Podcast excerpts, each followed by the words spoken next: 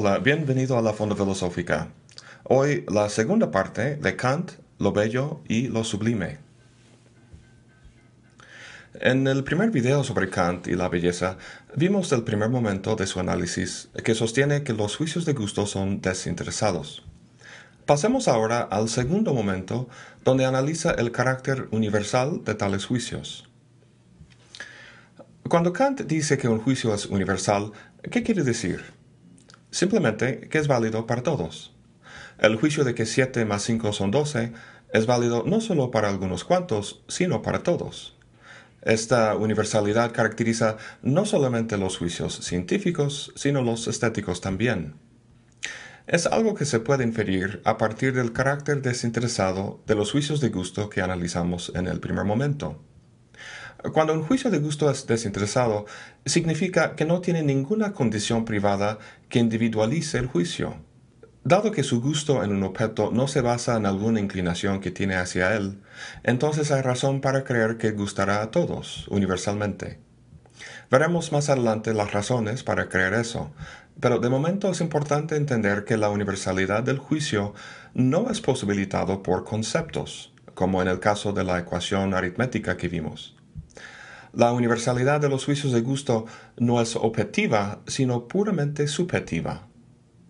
La idea de una universalidad subjetiva parece ser un oxímoron, una contradicción en términos.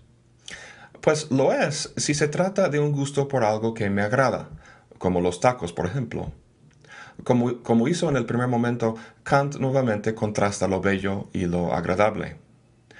Un gusto por algo que me agrada es sin duda subjetivo y no puede universalizarse, aunque personalmente veo difícil que a cualquiera no le gustaran los tacos.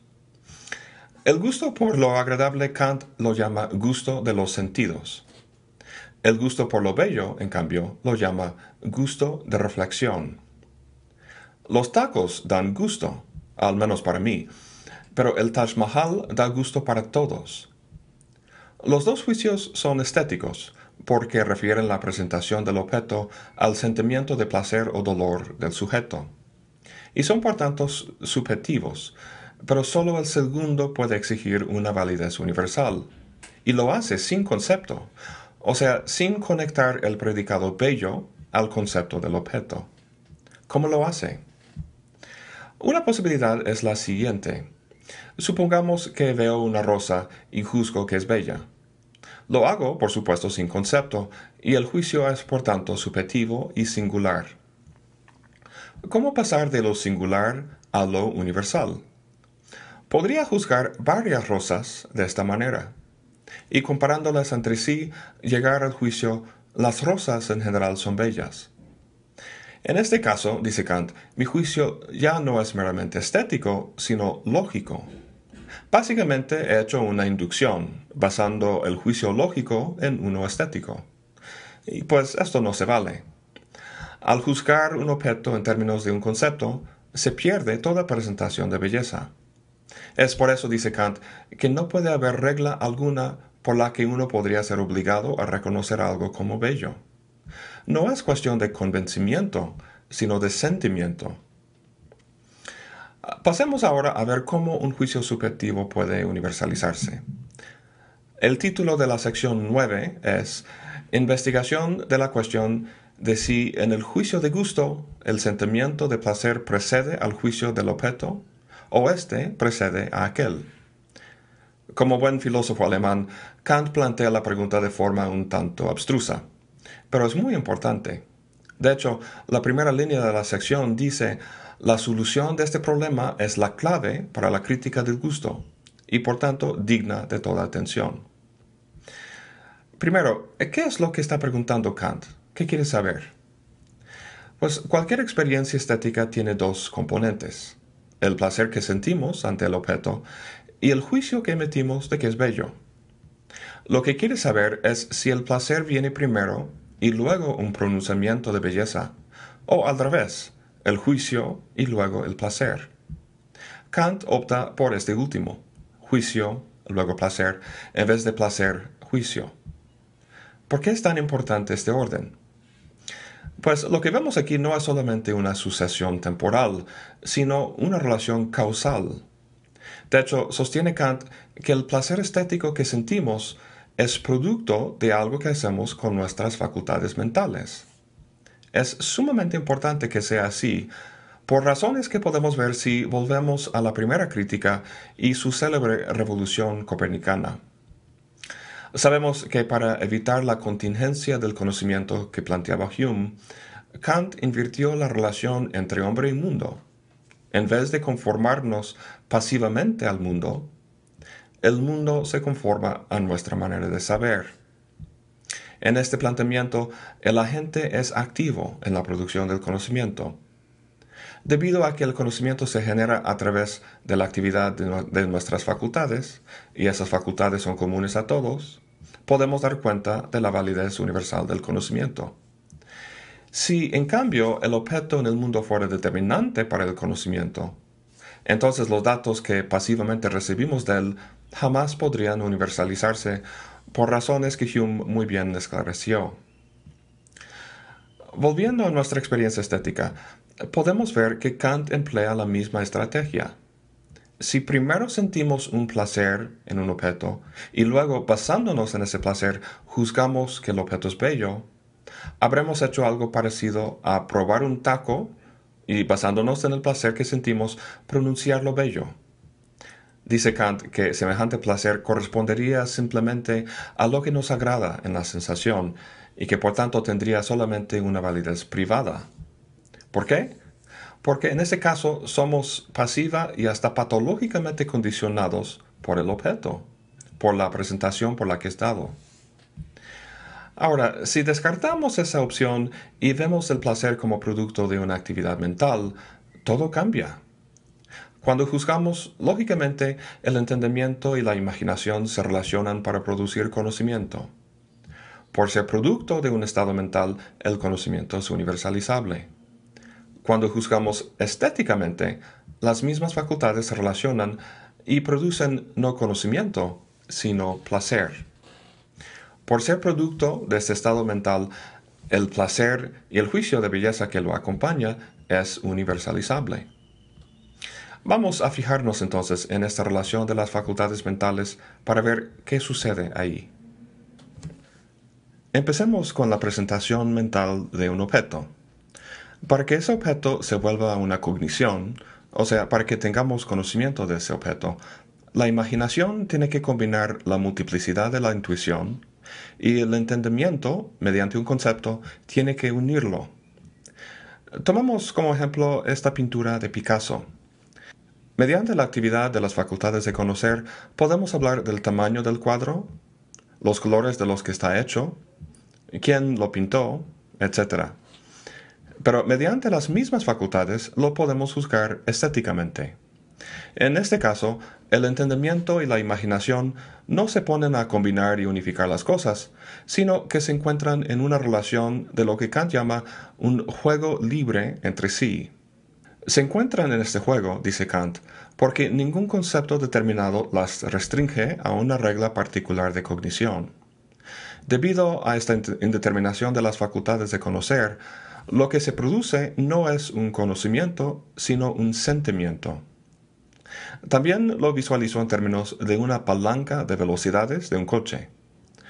Cuando juzgamos lógicamente, las facultades de conocer se enganchan, al igual que para mover el coche hacia adelante, la palanca tiene que meterse en primera, tiene que engancharse con la transmisión.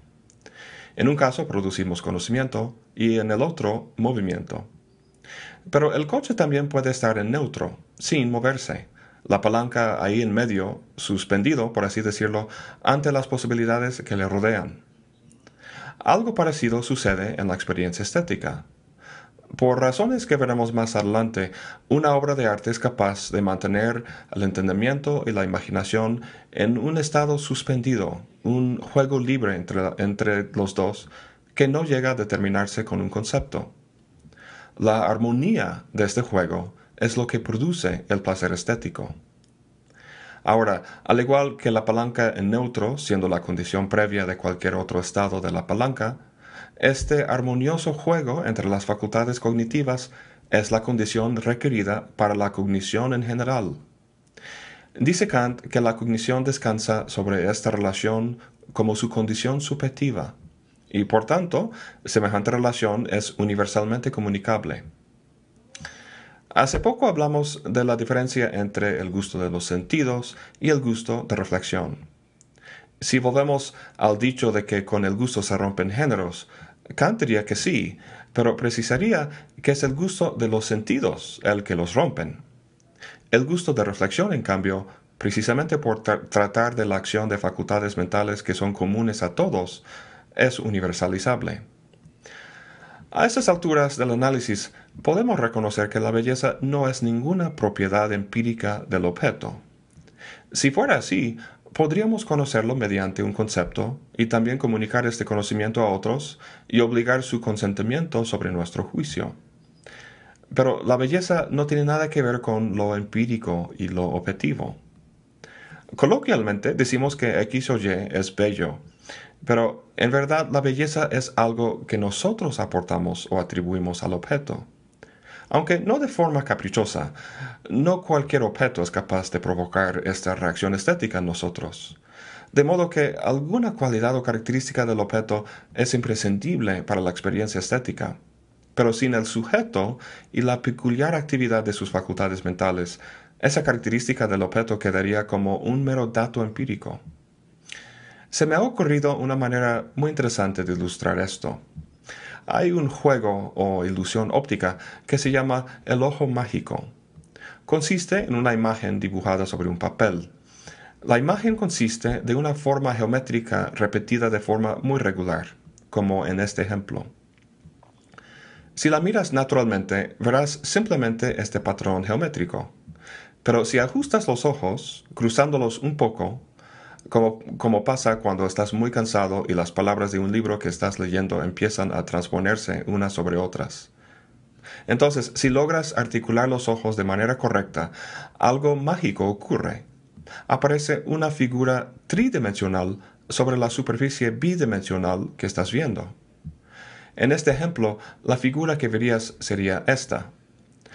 No lo verías de color gris como aquí, sino de todos los colores de la imagen geométrica, como si los elementos de la imagen saltaran de la superficie bidimensional a formar esta figura tridimensional. Es realmente sorprendente cuando lo haces por primera vez. ¿Por qué hablo de todo esto? Pues porque las similitudes con el juicio estético son muy notables. Primero, la figura tridimensional, al igual que la belleza, no está empíricamente presente en el objeto. Lo podrías analizar, con un microscopio y nunca lo encontrarías, porque tanto la figura como la, belleza son productos de una actividad del sujeto. Segundo, la imagen geométrica sobre papel está elaborada por una computadora de forma muy precisa. No cualquier dibujo puede propiciar este efecto. De igual manera, no todos los objetos en el mundo son obras de arte un poema o una pintura es producto de elecciones tomadas por el artista. Las palabras de un poema de Neruda podrían reorganizarse en un nuevo orden, pero perderían su efecto estético para el sujeto. Tercero, pueden compararse la actividad de los ojos y la de las facultades mentales. La aparición de la figura o la presentación de belleza se dan únicamente cuando el sujeto hace algo particular. Si las facultades mentales se enganchan al aplicar un concepto a la multiplicidad, se pierde toda presentación de belleza. El entendimiento y la imaginación tienen que estar más bien en ese juego libre, indeterminado entre sí. Al igual que los ojos, para ver la figura, tienen que dejar de enfocarse y más bien relajarse. En fin, creo que se podría comentar más similitudes, pero creo que esto es suficiente para ilustrar la naturaleza de la, belleza en Kant y cómo proviene de la naturaleza del sujeto. Como en el primer momento, Kant termina este segundo momento de su análisis con la siguiente definición de lo bello. Bello es lo que sin concepto place universalmente. Bueno, eso es todo para hoy. Muchas gracias por acompañarme. Hasta la próxima y buen provecho.